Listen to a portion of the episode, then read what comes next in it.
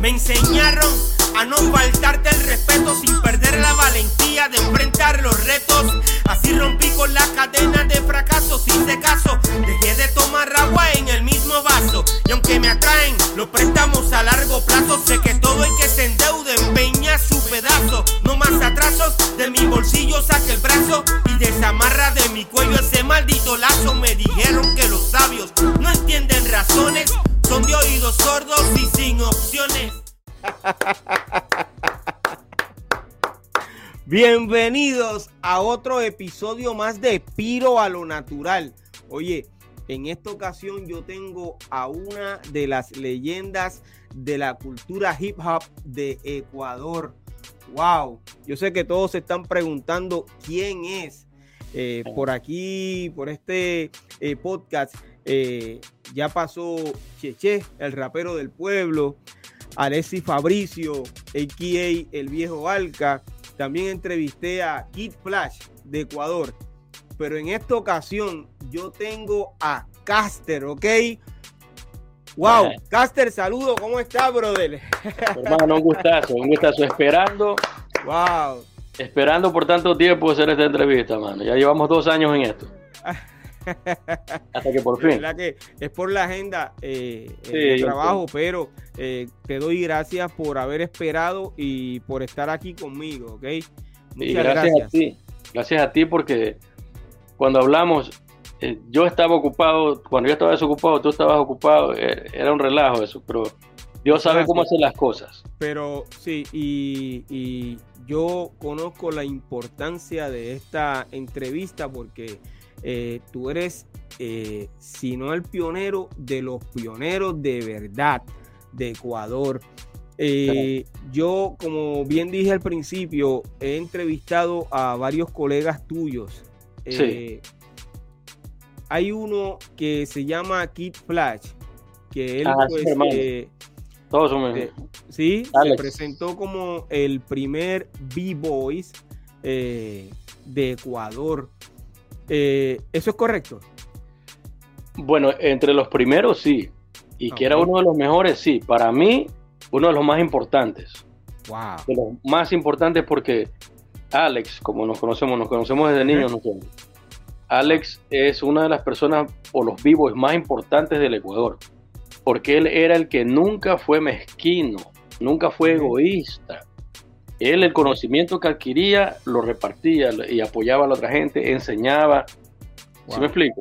Y eso, es un, eso es un punto muy importante en la cultura, porque si hablamos de la cultura hip hop, nosotros como representantes estamos eh, no solo dispuestos, pero es nuestra obligación contribuir con el desarrollo de la cultura. ¿Cómo hacemos esto?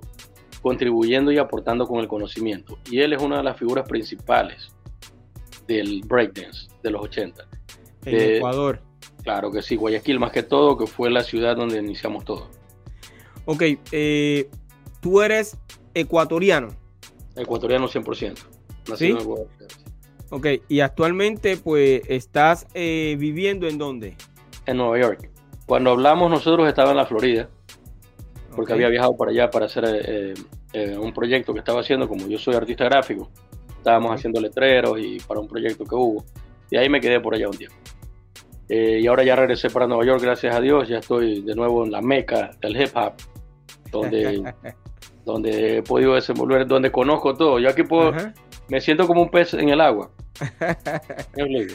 wow, qué chévere, men. Eh, hemos comenzado eh, esta entrevista hablando de tus colegas, porque yo sé que eh, una de tus, eh, de tus propósitos eh, principales es dejar la historia de Ecuador dentro de, del mapa, como uno dice, y poder mencionar a todos y cada uno de aquellos que participaron en esa, esa primera generación de Ecuador, cultura podemos comenzar mencionando algunos de esos artistas. Eh, si podemos eh, comenzar mencionando los MC. Los MCs. Sí, el primer grupo, el primer grupo de, hip hop que hubo se llama Gamma Rap. Gabriel Larrea y Martín Gama. O sea que eh, sí, conozco a Gabriel eh, Larrea, que es eh, el, colega y amigo Cheche, y Audi, que es uno de los raperos también de, Ecuador, que hoy día continúa haciendo su trabajo como rapero y está bien pegado en Ecuador. Por supuesto. Martín hasta ahora continúa con lo suyo. Él no ha parado él continúa ah, haciendo sus shows. Vive acá en Miami ahora. Eh, y ah, Martín, por ese lado, ha sabido mantenerse en lo que es la parte comercial. Gabriel Larrea, Cheche, y Martín Galar Saudi en 1986 formaron el grupo Gamma Rap. Eh, para ese tiempo, obviamente no había la, apertura que tiene el hip hop en la actualidad. Esto era mucho más difícil. ¿verdad? Pero ellos hacían lo suyo en los shows, como los dos eran DJs. Cuando hacían los shows, entonces ellos cantaban, improvisaban y ya tenían unas líneas escritas también. Entonces ellos tiraban lo suyo en cada fiesta. Y de esa manera, hay una cosa que va a, cabe destacar. Eh, las fiestas en las que ellos tocaban no eran, eh, como decir, um, un nivel un nivel social eh, underground, por decirlo así, underground. Pero era gente un poquito más de clase alta. Entonces, para ellos, el escuchar un rap era novedoso, ¿verdad? y, así fue como fueron abriendo, se marcó esa época, lastimosamente después se separaron, se reencontraron ya en el 89, fue cuando eh, empezamos a bailar nosotros como grupo Slime Dance Party para ellos. Mm. entonces eh, salió la primera entrevista en una revista refiriéndose al hip hop o al rap. Y ahí estamos nosotros. Estamos Martín Galarza, estamos Gabriel Larrea, Audi, Cheche y Slim Dance Pasi. Que los integrantes éramos DJ por quien era el líder y fundador, es uno de mis brothers. Eh, Carlos Contreras, CA1 en ese chance, Caster. Eh, Patricio Rodríguez, Shori. Freddy Sevilla, Falco y Johnny Reynoso Spy, que es con quien terminé cantando después en el grupo. La colección. E, ese nombre eh, ya lo había escuchado. Yo creo que Cheche, cuando eh, habló de, su historia, te mencionó a ti y mencionó a, ese colega de ustedes. Eh, ok, pero entonces Caster, ¿cuándo Caster comienza dentro de la escena del hip hop? tenía 12 años. Eh, más o menos cuando ya se formó el grupo Street Breakers, fue en 1983, ¿verdad? Eh, yo conocí a uno de mis amigos de Nueva York, eh, llegó para allá y él me enseñó a hacer popping, y vueltas de espalda, que es backspin, vuelta de rodilla, que es la, uh, el knee spin, handspin, la vuelta de mano, headspin, vuelta de cabeza, footwork, que es la entrada para, en el piso para poder hacer los windmills. Y me fui familiarizando más. Llega Johnny Garzón, Johnny William Garzón Ronquillo, que en paz descanse, quien era el líder del Street Breakers, y se los presento. Entonces nos hicimos amigos, ya éramos tres. Para esto ya estaba formándose el grupo, ¿verdad? Pero Víctor, quien fue quien me enseñó eh, los primeros pasos, regresó para Nueva York y nos quedamos, eh, nos quedamos Johnny eh, Garzón y yo, él me, cogió bajo su, under swing, bajo su tutela, ¿verdad? Y él no permitió que yo pierda el conocimiento. Y más nutríamos, llegaban videos, llegaban libros, nosotros seguíamos. Street Breakers cogió más fuerza, aprendimos más, nosotros creábamos pasos, aprendíamos rápido y continuamos con, con, con el breakdance, manteniéndolo. Ok, eh, perdona que te interrumpa, eh, para no, no perderme en la entrevista. Tú dices que comenzaste en el año 1983, ¿cierto? Sí. Ok, ¿de dónde ustedes eh, vieron que se estaba bailando? nosotros lo conocíamos en aquella época como electro boogie y el breakdance. ¿A quién ustedes vieron bailando?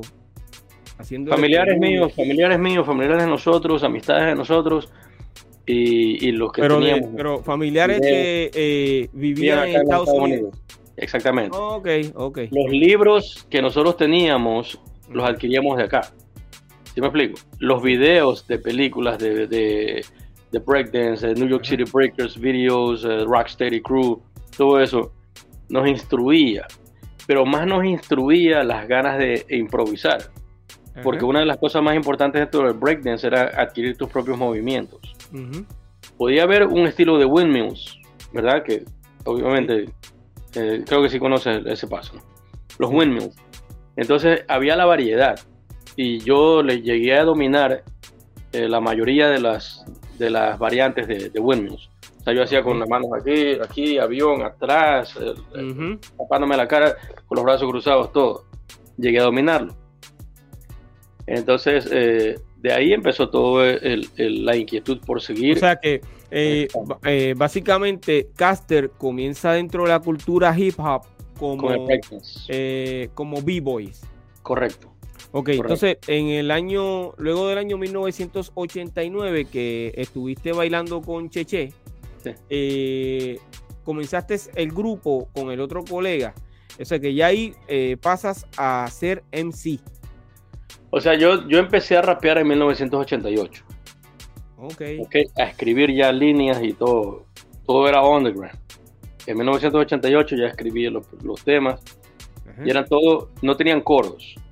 Yo le llamo pregones porque eran, eran letras de 24. usualmente una estrofa tiene 16 líneas. Son, uh, pero las mías eran de 24, de 32. Uh, escribía de largo. yo coro, Era coro. No había coro. No había coro, era lírica. Yo soy liricista. Y antes le explicaba a alguien lo que significa un liricista. Un liricista es una persona que se nutre con conocimiento sus palabras intelectuales y sabe poner una palabra con otra sin perder el hilo del mensaje. Okay. Entonces, eso es lo que yo soy hasta la fecha actual. Entonces, en el 88 sí empecé a, a rapear cuando empezamos a bailar para, para Martín y para, y para Gabriel, para Gamma Rap, ya yo rapeaba, ¿verdad? Entonces, cuando se separaron ellos, en los shows de, ellos, yo rapeaba individualmente. Primero bailé para Martín, eh, cuando se abrieron, el primer disco que sacó se llamó Asfalto Caliente. Y el primer video de hip hop ecuatoriano se llama Asfalto Caliente. En el video de Asfalto Caliente eh, salimos DJ Sipol y yo. Okay, DJ Sipol y yo bailando frente a mis grafitis que yo ya había pintado en 1988. Wow. ¿Sí me explico? Eh, ¿Existe esa evidencia, esos eh, vídeos? Claro que sí. sí me gustaría ver eso, men. Claro que sí. El primer video, yo salgo en el primer video que se llama Asfalto Caliente de audio el segundo video que se llama Tres Notas, que es una balada rap. Ahí también salgo en ese. En el tercero, que es un basurero, basurero llamado Guayaquil, y ahí ya Paul se regresa. Pero no, antes de eso, ya habíamos hecho un graffiti en el barrio Las Peñas, que es un barrio autóctono, un barrio típico de Guayaquil, ¿verdad? Y fui el primer artista de graffiti en pintar un graffiti, valga la redundancia, dentro de ese barrio, en 1991. Entonces, en 1991 filmamos eh, el video de Un vaso de llamado Guayaquil, que es el tercer video de Jepa. El cuarto se llama Niñado. Ah, para esto, en el video, en el tercer video ya lo llevo yo a Spy a bailar. ¿Ok? Porque una vez que se fue Sipol, quienes éramos los dos coreógrafos de, ellos, ya me encuentro con Gabriel y me dice que necesitaba a bailarines. Pero es gracioso esto porque yo iba por el centro, porque yo paraba en todo Guayaquil. Y me topo con él, yo, what's Empezamos a hablar. Ah, mira, me dice, ¿todavía bailas? Yo le digo, sí. ¿Y tienes el grupo? Y yo le digo, bueno, eh, estoy bailando con uno de los que quedó. Entonces, ¿y qué más tienes? Tengo un bailarín y una bailarina. Entonces me dice, ya, porque hay un, mira lo que me dice Gabriel. Me dice, tengo un amigo, un amigo que rapea. Y él va a grabar un video, entonces está buscando bailarines. Pero ya, acá, dime cuándo. Llegamos al lugar, a la discoteca, y cuando llego yo le digo, hey, ¿cómo estamos? What's up, man? Le digo, where's your friend? ¿Dónde está tu amigo? Me dice, soy yo. Yo le digo, ah, habla serio. era, yo de verdad, y dice, sí, ah, bueno, vamos a bailar. Entonces ahí fuimos, empezaba a grabar. Ese video también te lo voy a pasar. Un basurero llamado Guayaquil. Ahí también bailo breakdance. Eh, y ahí el cuarto video se llama Niñado. Ahí ya estaba bailando, obviamente, conmigo Spy. Después el quinto se llama Zapada. Ahí también sale mis grafitis, otro mío. Que incluso ese graffiti sale en la portada del álbum de Cheche de 1992. Eh, te hago una pregunta. Quiere decir que tú has pasado eh, por tres elementos de la cultura hip hop. Correcto. B-Boys, MC y graffiti. Bueno, y además de eso, eh, tienes el quinto conocimiento, que es el quinto eh, elemento. elemento, que es el conocimiento. Correcto. Wow. O sea que tú estás eh, full dentro de esta cultura, representando a tu país. hace unos días hicimos un en vivo de el ah, Día Nacional de, del Rap y yo escuché cuando tú decías eh, eso mismo, que habías estado en la cultura eh, toda tu vida representando a, tu país, Ecuador. con orgullo. Sí, yo me alegro y te felicito por eso, ¿ok? De todo gracias, muchas gracias, hermano. Muchísimas gracias. Tú has recibido algunos reconocimientos por, estar dentro de la cultura y por, el, por tu arte. ¿Puedes hablarme un poco de eso? Sí, gracias a Dios eh, la lucha ha sido constante, ha sido dura, pero jamás es desfallecido yo. Si me explico? Siempre me he mantenido al pie del cañón. Han habido críticas, a mí me, han dicho, me habían dicho muchas personas, porque yo no hago caso a eso. Hago caso omiso a todos esas, eh, eh, esos comentarios. Que ya estás viejo, ¿hasta cuándo vas a seguir? Y esto y esto. Y yo le digo que digo, pero ¿cuándo se retiró Maradona? ¿Sí me explico? O sea, en el hip hop, si tú amas a esta cultura y tú representas los elementos que representes, sea uno, dos, tres, cuatro o los cinco, si, si es que los representas, es porque lo amas. O sea, mucha, hay mucha diferencia, y tú que eres uno de los pioneros, y siempre mi respeto para ti, Piero. Eh, tú sabes que cuando uno nace, no se trata de lo que hicimos hace 30 o 40 años atrás. Se trata de si nacimos para esto y hasta la fecha actual la representamos. Eso es así. ¿Verdad? Entonces, tú nunca sabes quién te observa. Nunca.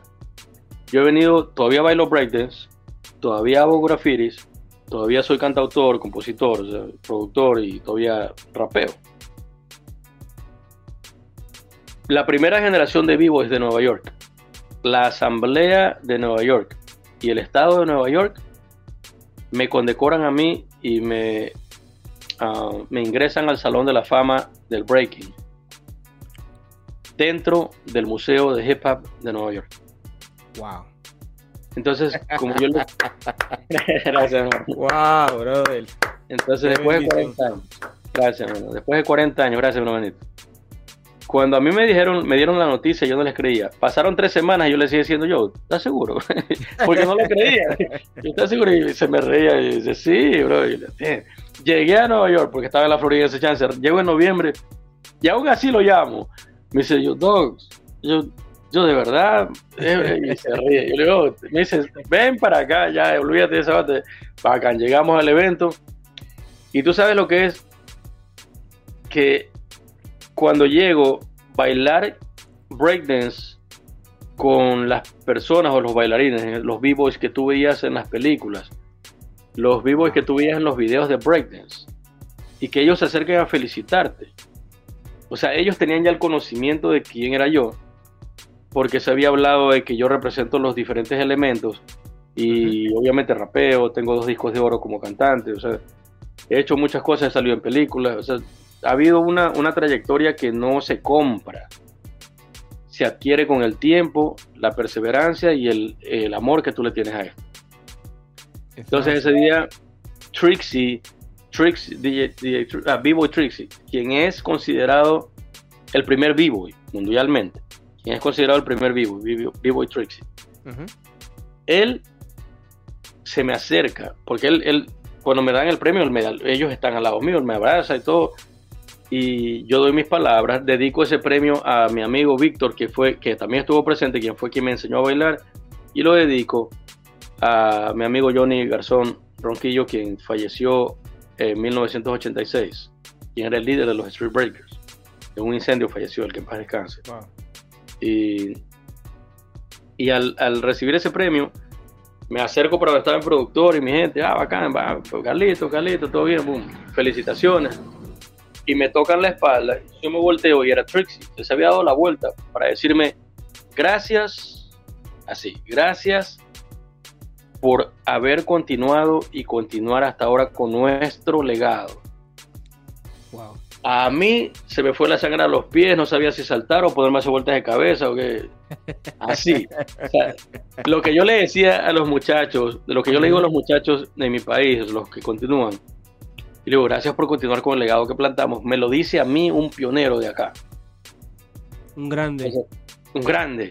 Y yo me sentí regocijado porque, digo, vale la pena lo que estoy haciendo. O sea, todas esas críticas, toda esa gente que tal vez te critica porque ellos no tienen el mismo conocimiento, no tienen las cualidades o no tienen los skills, las habilidades para hacer lo que tú haces, siempre te van a criticar. Eso es así.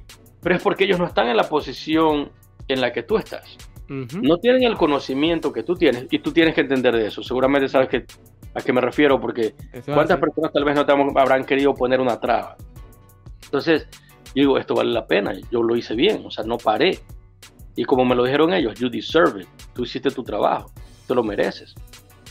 Yo, bueno, y estoy bien agradecido con Dios porque me ha ayudado a mantenerme al pie del cañón. Es Él el que me da la fortaleza para seguir y he podido nutrirme más a medida que ha pasado el tiempo con respecto a lo que encierra esta cultura, que no es simplemente por encimita, es, es profunda. Eso sí te puedo decir. Yo estoy bien contento con eso. O sea que cuando vengas para Nueva York nos vamos al Salón de la Fama para que vean mi nombre y nos tomamos una foto ahí. Oye, te felicito nuevamente. Eh, acabas de mencionar que como MC eh, tienes dos discos de oro. Correcto. El primer disco que grabaste, ¿cómo se tituló y en qué año fue? El primer álbum fue eh, en 1994, se llamaba Jam Jam ya fue con el grupo La Colección, fue formado en 1992 eh, por Nick Lax y Carlos Contreras. Nick Lax, él vive en Los Ángeles, eh, Fernando Luzárraga y Carlos Contreras Castro. Okay. se nació, ¿te puedo contar la historia de la colección? Seguro que sí. Para adentrarnos dentro, para entrar al, tema del álbum. Entonces, cuando estábamos en Lion Palace, Lion Palace era la discoteca, la cuna del hip hop, allá en Guayaquil, era donde nació todo en la época de los 90, 89, perdón. Y el primer DJ se llama Sipol, ¿verdad? Es uno de mis hermanos, con quien bailaba yo en Slam en Espacio y con quien salí en el primer video de hip hop, Falto Caliente, en mis refiris, lo que te, mencionaba anteriormente. Él estaba tocando y había un concurso de hip hop, de, rapeo. Y yo veo que dos amigos míos, Fausto y Lito, que eran de la Marta de Roldos, un barrio de allá, estaban bailando para un, un, um, un muchacho que se veía que era de acá de, los Estados Unidos. Entonces, después que terminan de cantar, yo los mando a llamar. Los mando a llamar a los muchachos y le digo, dime, yo, ¿quién es él? Me dice, ah, es un pana de Los Ángeles que está aquí, él está rapeando con nosotros. Dile al que quiero hablar con él. Para esto yo ya tenía la idea de hacer el grupo, porque en, en el 91, si mal no recuerdo, a Tribe Called Quest y LONS, Leaders of the New School, habían sacado una canción que se llamaba Scenario que decía, here we go, yo, here we go, yo, so what, so what's that scenario? Hey, yo, Bo knows this, and Bo knows that, but Bo don't know that, con spoken rap, and what, ya, esa canción. Entonces, ¿qué pasó con esa, esa, esa unión? A mí me encantó ver que había varios intérpretes con que ya se había hecho anteriormente, se había hecho Stop the Violence Movement, que es donde se había reunido a varios raperos para hacer esto, pero esta canción era tan, tan singular, tan especial que me dio la idea de, pero yo también puedo hacerlo esto, yo quiero formar gente en una línea para poder exponerles al público, no solo lo que yo rapeo, porque yo rapeaba siempre solo, pero quisiera exponer a más raperos para que se pueda proliferar la, eh, en, este, en este caso ni siquiera la cultura, sino el estilo de rapero. Que cada quien ponga de su parte y poder hacer algo diferente. Lo voy a llamar la colección. ¿Y por qué lo llamo la colección?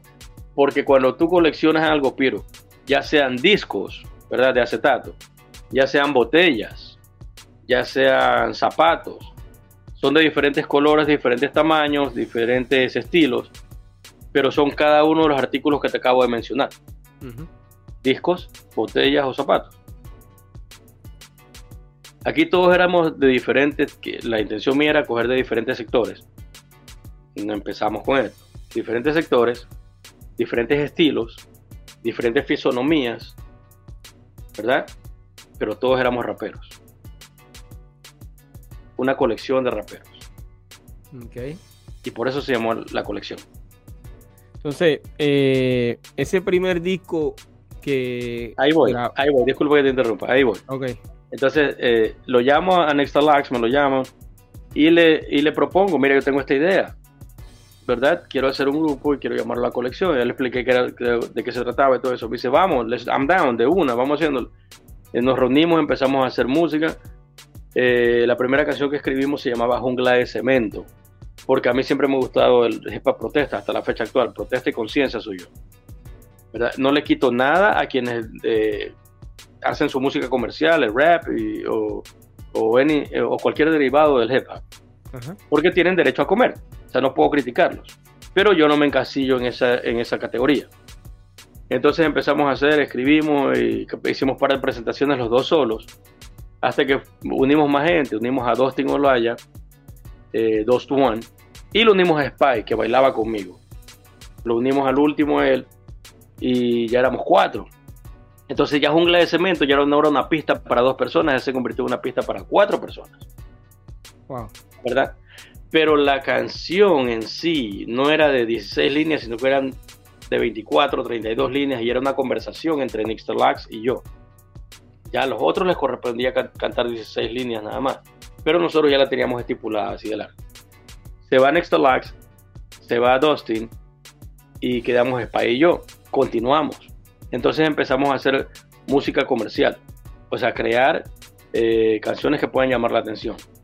Se hizo un concurso de una soda que se llamaba Gin Cola en 1993. Entonces escribimos un tema para esa canción. El premio era una grabación de disco. La grabación de un disco, perdón. La grabación de un disco. Participaron muchos raperos de Guayaquil.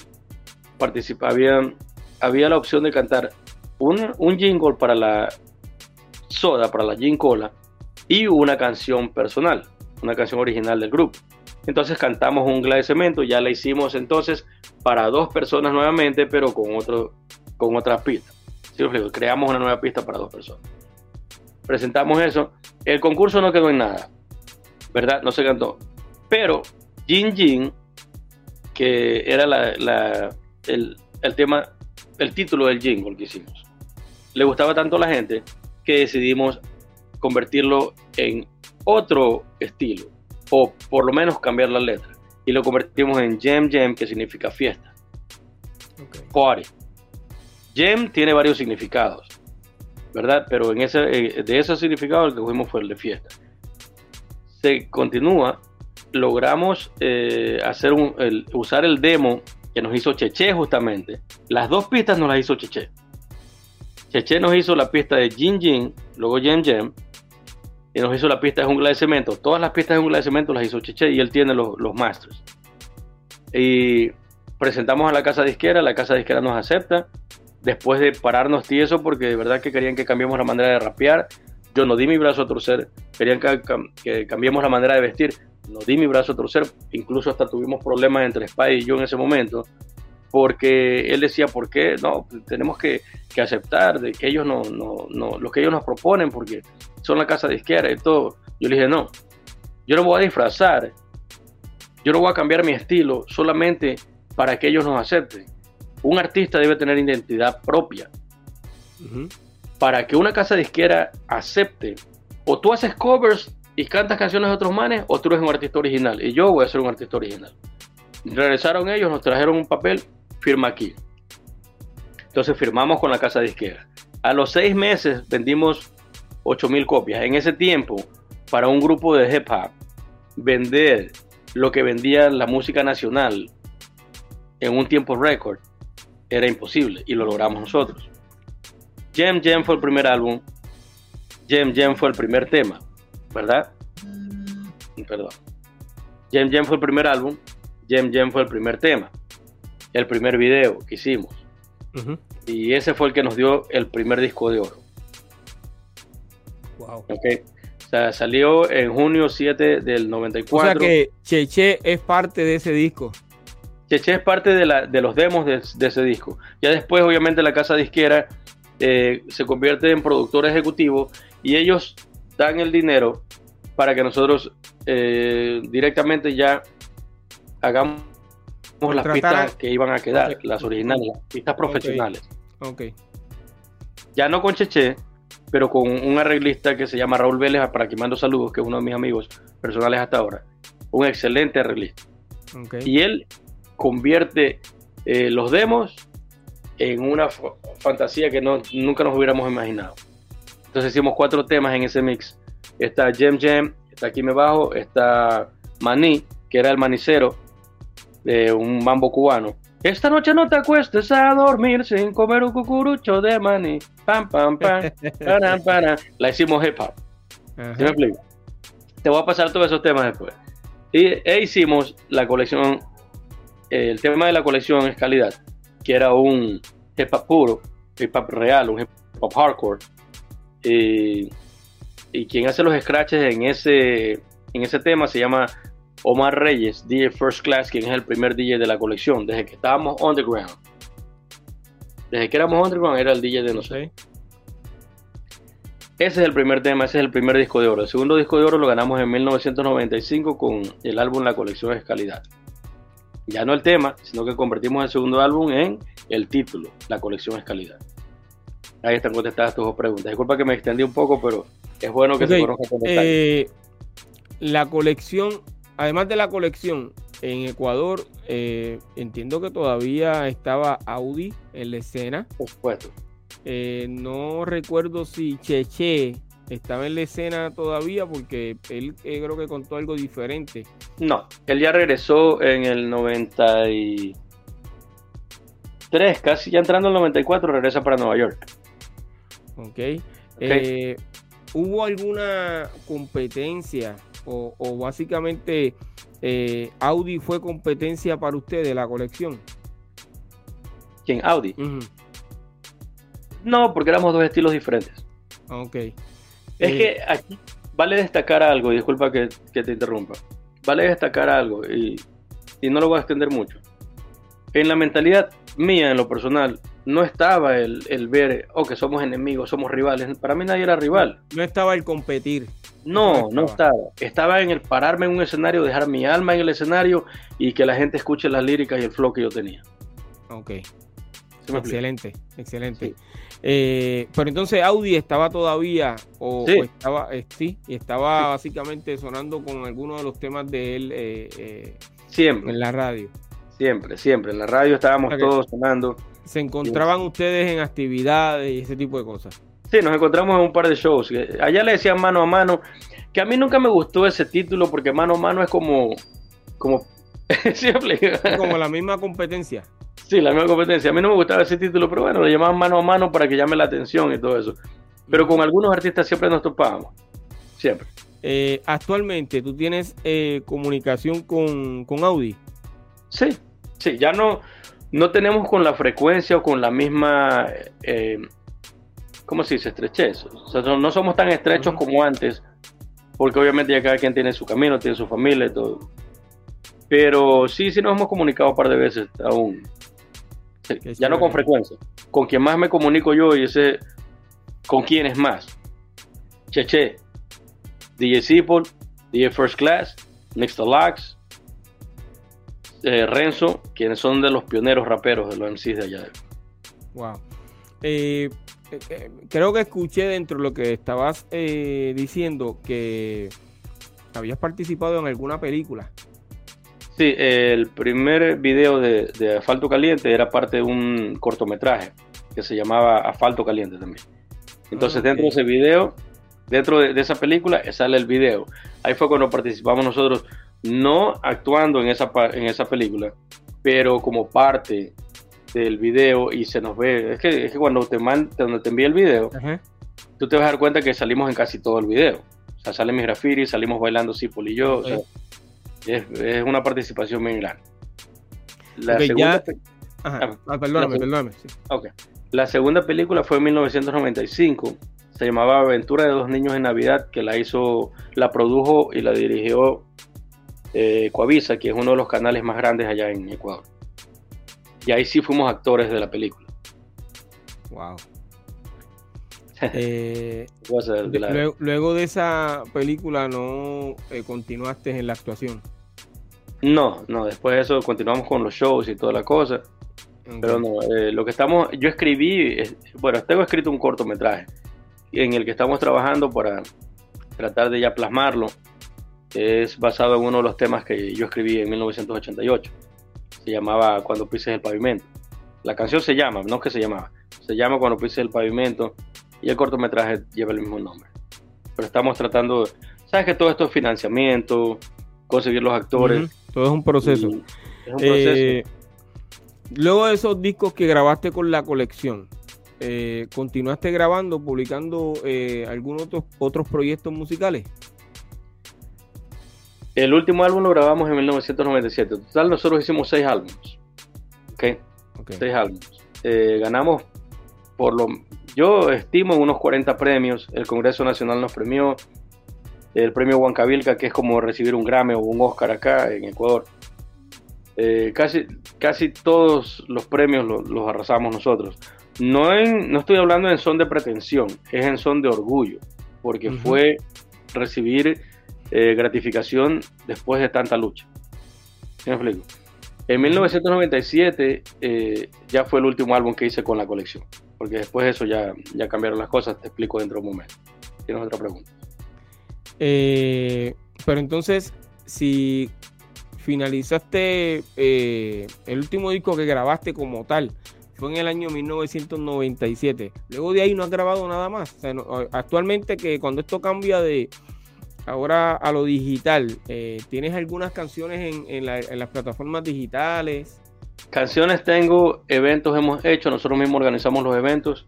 Yo toco con banda en vivo. Ok. Y con DJ. Ok, eh, mis coproductores se llaman eh, la banda Super Karma y son Cristian García y Henry Jaime. Entre los tres hemos producido varios temas. Está todo en Contreras TV, en YouTube, en el canal mío de Contreras TV. Todos los videos están. Nosotros no paramos nunca. Yo en lo personal no he parado. Lo que pasa es que, y aquí hay algo bien importante, o sea, alguien dijo una vez, tú tuviste solo tres años de fama. No, yo no tuve tres años de fama, yo sigo haciendo jefa. Lo que pasa es que los puse a bailar por tres años y yo sigo siendo jefa. En 1997 eh, un... Te lo voy a poner fácil. A mí me dispararon, hubo una balacera y, yo quedé herido, casi muero. Y en 1997, ¿ok? Todavía cargo una bala en la columna. Cuando Dios te pone pruebas, tú tienes que aprender a decidir qué es lo que vas a hacer. Tenía dos opciones. La venganza con plomo o la venganza con arte. Y la tomé la segunda. No te voy a mentir, hice mis visitas en la calle, obviamente, porque tú sabes cómo es la calle, o sea, no puedes correr. Tienes que dejar asentado que el respeto. Entonces eso quedó asentado de la manera que tenía que ser asentado. No tuvimos que quebrar a nadie, no tuvimos que llevarnos la vida de nadie, pero yo vengo de la época en que el honor era esto. ¿ok? Y fue como crecimos. Entonces dejar asentado el respeto se hizo. Pero continué yo con lo mío. Continué haciendo música, continué haciendo graffiti, regresé para Nueva York. Y aquí volví a bailar breakdance, volví a hacer graffiti, continuaba con esto eh, y no paré. No paré hasta la fecha actual. Seguimos haciendo música, seguimos en lo que hay que hacer. Y aunque ya no estamos recibiendo las cantidades de dinero que, que podrían para muchos, ser lo que te coloca como un artista, a mí no me interesa. Yo prefiero que quede asentado el arte, las escrituras mías, la literatura mía en rimas, para que de aquí a 30 años escuchen y la letra, de, de una vez que estén aburridos de todas las estupideces que tocan o que suenan en la radio, pues que haya la oportunidad de que la gente eh, escuche buena lírica. ¿Sí me explico? Seguro que si sí. Viene la si viene la gratificación económica. Excelente. Bienvenido sea. Pero si no, no me interesa. No me interesa. Yo amo lo que hago. Yo amo el arte. Yo amo eh, pararme en un escenario, hablar con la gente, interactuar con la gente. Yo amo pararme con mis latas de spray y pararme a hacer un graffiti. Claro, eso sí lo vendo. O sea, es comercio. Eh, yo amo bailar breakdance todavía. Yo estoy involucrado en esto. Yo amo hablarle a la gente con respecto a lo que representa la cultura y adentrarme más, aprender más para yo poder seguir um, exponiendo y esparciendo el conocimiento para que otras generaciones tengan la verdadera idea de lo que significa la cultura y no solo eh, piensen que lo que está de moda en la radio es hip hop. ¿Sí me explico? Que sí, eh, que eh, básicamente ves diferente de los años 80 en la actualidad, ahora en el 2023. Cambio grandísimo porque en ese tiempo para nosotros nuestra, nuestras cámaras, porque recordemos que en ese, en ese tiempo no había la facilidad económica que puede haber ahora para comprar una cámara o ahora un teléfono puede filmar lo que sea. Tú puedes documentar cualquier cosa en tu teléfono. En ese tiempo teníamos, existían las cámaras de rollo, no todo el mundo teníamos opciones para eso. Existían las cámaras filmadoras de VHS o de Betacam, perdón, Betamax, perdón. Y no había esa facilidad. Entonces, lo, ¿cómo nosotros guardamos todo eso? ¿Cómo grabábamos? ¿Cómo se quedó archivado eso? Es aquí y aquí. Así fue la mejor, mejor, manera. Ahora los muchachos tienen una facilidad bien grande en la cual eh, ellos pueden documentar todo. Pueden documentar todo, pueden eh, archivar cualquier memoria y para ellos va a ser mucho más fácil de aquí a unos 10, 12, 30 años, por decirlo así, eh, que se le dé vuelta a su, a su producto, a su documento. a su, aportación o, la historia de lo que están viviendo hoy. básicamente nosotros estamos documentando eh, como bien tú acabas de decir, lo que vivimos en los años 80. Exacto. Eh, para ti, ese, esa década, o como si tuvieses que ponerle un título a esa década, ¿cómo le, la titularías? le diera dos títulos. Ok. Los inicios y la mejor época. La mejor época.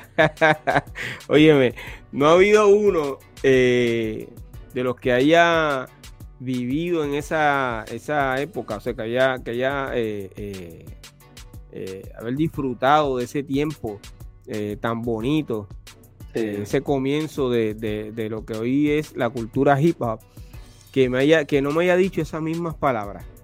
la mejor época Hace eh, unos meses estuve hablando con una colega, pionera del rap eh, en Puerto Rico, y ella me dice que del año 1985 al 1990 fueron los mejores años de su vida.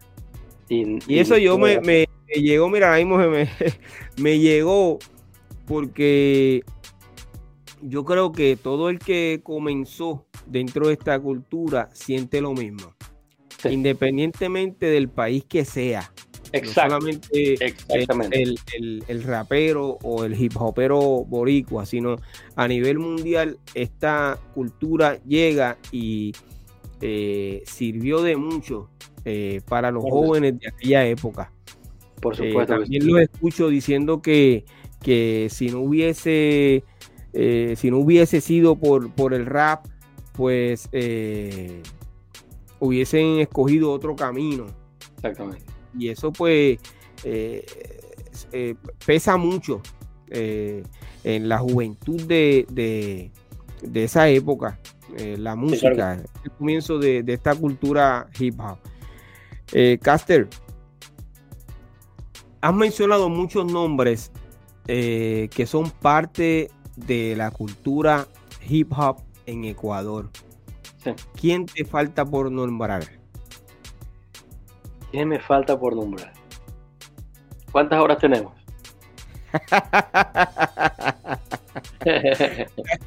o sea, que todavía eh, faltan mucha gente por nombrar. Sí, porque, porque ocurre que, que para bien o para mal, de unos o de otros, eh, eh, no somos... A mí siempre me han dicho, me han, catalogado, como el pionero, como el mejor, pero yo digo, no, yo soy uno de los pioneros y yo soy uno de los mejores y lo digo con orgullo porque yo sé lo que estoy hablando, ¿verdad? Entonces, hay egoísmo, sí. Hay muchas personas que dicen, yo, yo, yo, yo, eso no funciona. Porque para construir un edificio, cualquier edificación requiere de arquitectos, ingenieros, pero si los albañiles, que son las personas que meten mano y se ensucian para que esa edificación coja cuerpo, no se da nada. Entonces, por eso que siempre los menciono. Te voy a hablar rapidito de, dar nombres así. Eh, en la época del breakdance, empecemos por ahí. Street Breakers somos mi grupo. Eh, Johnny Garzón, Johnny William Garzón Ronquillo, eh, que en paz descanse. Carlitos Contreras CA1. Vivo y Pulguita, me decían Pulguita porque era bien chiquitito yo. Beto Mejía, Carlos Mejía. Danilo Delgado. Eh, Gustavo García Chavo. Wilmer Riascos. Y David Pin. Roberto Gallardo. Peligroso le decíamos Mi hermano Eduardo, que es mayor que yo. y por desnombrar a los más importantes que éramos de Street Breakers. United Street Rockers era un grupo, para mí, de los mejores que habían. Eran de acá de Nueva York. Ellos llegaron allá e implantaron muchos mucho estilos y todo. United Street Rockers eran Luis Pérez, eh, Roberto Pino, Willy Spider, que incluso él salió en la película Breaking 1. Eh, hay muchos de ellos. Eh, Alex Lucero, Kid Flash, obviamente, United Street Rockers. Gunther Dávila, para quienes les mando saludos a todos ellos porque son mis hermanos hasta ahora. People Star eran Chucho, Jesús Hidalgo, eh, John Hidalgo, el hermano, Zorro, Javier Calero, el Diablo Valencia, quien era más individualmente, pero él paraba con ellos, Ricardo Valencia, eh, Tommy, que era de, Nueva York, el Tommy Ecuador, había Fabián de la Chala, Fabián era de Nueva York, él bailaba con Edison Esparza, quien Edison Esparza ahora es un periodista de acá de los Estados Unidos, Nueva York. Saludos para ellos también. Eh, Napoleón, que yo competí con Napoleón, allá.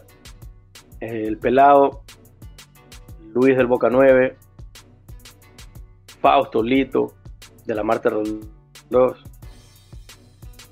Y si sigo por ahí para abajo, como ustedes dicen, no va a terminar nunca. Son un montón. Pero te agradezco, te agradezco mucho que, hayas nombrado a estas personas y yo sé que cuando ellos eh, vean esta entrevista eh, van a estar bien agradecidos de ti. Eh, Caster, según estuviste contando, tuviste una situación en los años 90 que es la que te hace llegar a Estados Unidos por alguna razón. Entonces, eh, recordé que hace eh, un tiempo atrás tuviste una situación eh, de salud. la vida te ha puesto a prueba, lo que yo conozco, porque me lo acabas de contar ahora, en dos ocasiones. has doblado rodillas luego de, por lo menos, de esta última situación. Siempre, siempre. Yo considero eh, que no necesitas ponerte una, Biblia debajo del brazo, ni estar predicando la palabra del Señor que no tiene nada de malo porque es lo más grandioso. Para decir la palabra del Señor es lo más lindo. No tengo nada en contra de eso. Pero yo no puedo ser eh, hipócrita en decir que, ah, que porque yo soy fuerte, yo lo hice. No, es Dios que me dio esa fortaleza. Yo nunca perdí la fe. Nunca. Nunca perdí la fe y eso es lo que me ha llevado a continuar. Son pruebas que le pone a uno Dios, ¿verdad? Para ver qué tanta fortaleza interna, espiritual y fe tienes. Y yo no flaqueé nunca, nunca. Yo te voy a decir una cosa, cuando había perdido la visión, escuché, y tal vez muchas personas me entenderán, otras personas dirán, este más está loco, que se fumó. Pero escuchaba voces que me decían que me quite la vida. Escuchaba voces y esas voces me jodieron por tres días constantemente. Yo le pedí a Dios que me las aleje, porque yo sabía que podía volver a ver. Sabía que había una luz al final del túnel. Tuve tres operaciones y aquí estoy. Ya no veo como antes, pero ya veo. ¿Sí me explico? Como te enseñan antes las gotas, todavía estoy con tratamiento de gotas y todo eso, pero, pero Dios es grande, hermano. Dios es grande. A mí me dispararon, sobreviví, he estado en tres accidentes de tránsito. y yo estoy aquí, man. Entonces... Eh, con algún propósito será. Eh, eso tiene que tener algún propósito contigo. Exactamente. Eh, y por eso yo no cambio mi manera de escribir. Yo no me vendo, no me prostituyo en mi lírica. Porque es el don que me ha dado Dios. Entonces Dios me dio esa facilidad de expresarme y contribuir con conocimiento para personas y como siempre lo he dicho, si de 100 puedo salvar a una persona con mi lírica, estoy agradecido. Entonces yo dejar de creer en Dios, jamás. Él es el que me mantiene aquí, Él es el que, amén. a pesar de todo lo que he pasado, estoy, amén. A pesar de todo lo que he pasado, estoy aquí. Entonces hay un propósito para mí. Yo no quiero irme de este mundo sin dejar plantado no solo, no solo mis logros como artista o como ser humano, sino ayudar y contribuir para que personas tengan una mejor guía, porque lastimosamente no existe ya el, el, consejo o la apreciación de un consejo. Entonces, si por medio de la música yo puedo llegarle a alguien, pues bienvenido sea. En 1984 yo hice un graffiti, es el primer graffiti que expuse, frente a la iglesia Shestokova, se llama Brisa del Río Ciudadela. y ahí fue donde terminé de hacer el Salón de la Fama, que te, no me olvido, te voy a pasar los videos y el, la foto. Y ese graffiti decía, si el arte es un crimen, que Dios me castigue. Yo tenía 14 años. Si el arte es un crimen, que Dios me castigue. O sea, siempre he estado involucrado en lo que es la cultura, en lo que es el hip hop, sus elementos, pero siempre he querido enviar un mensaje. Entonces, ya es parte de mí ya es parte de mí. Y si yo eh, he inculcado en personas de una u otra manera mensajes positivos, ¿por qué no aplicarlos para mí? ¿Sí me explico? Y eso es lo que he hecho. Yo no, no perdí nunca la fe, no pienso perder la fe. Yo sé que hay muchas trabas en el camino, pero Dios es grande. Dios es mucho más grande que cualquier barrera que te mueva enfrente. Eso es así. Y eh, pienso y creo igual que tú. Eh, Caster, yo tengo que despedir este episodio.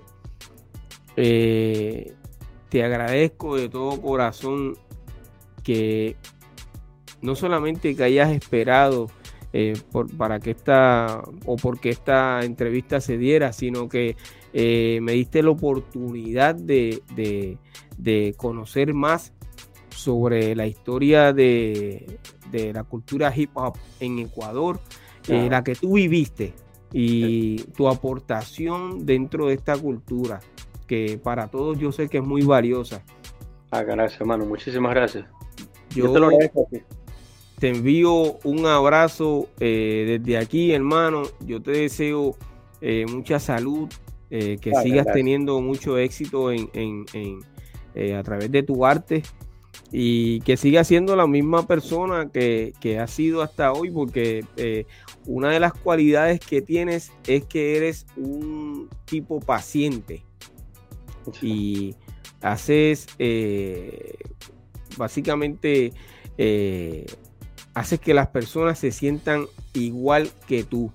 Lo sé porque en, todos estos días que hemos hablado, eh, para que poder hacer esta entrevista, tú no has tenido esa, esa desesperación o esa prisa porque tenemos que hacerlo. No, no, no.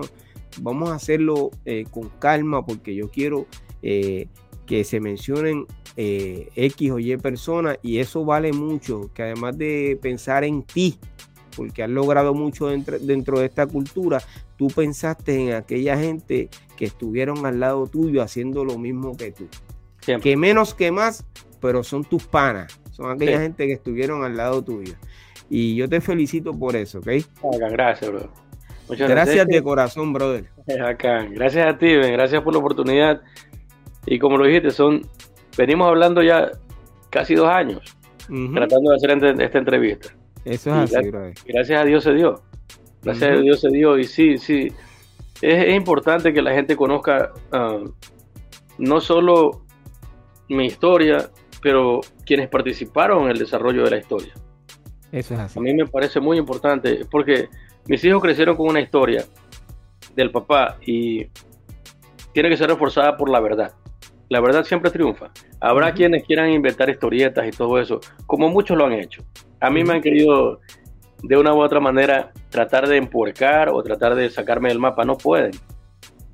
No pueden porque ya estoy arraigado. Porque yo sé quiénes estuvieron, porque los testigos saben quién soy yo y yo sé quiénes son los demás protagonistas. Entonces es importante que la gente conozca y les brinde el respeto a ellos, que tal vez están olvidados para muchos, pero para mí no. Wow. Ellos son parte tremendo, Tremendo, tremendo. Eh, una vez más, gracias, Caster. De verdad, eh, hacia adelante siempre, hermano. Y muchas bendiciones para ti y tu familia, ¿ok? Hermano, igualmente para los tuyos allá. Saludos para toda esa gente de Puerto Rico, para ustedes los pioneros de Puerto Rico, de parte de una de las leyendas y uno de los pioneros de Ecuador. Vamos adelante. Gracias, brother. En el primer capítulo ahí estoy yo. No quiero que te ofenda, pero yo soy la historia. Me llaman leyenda. Ah, no quiero que te ofenda, pero yo soy la historia. Soy leyenda.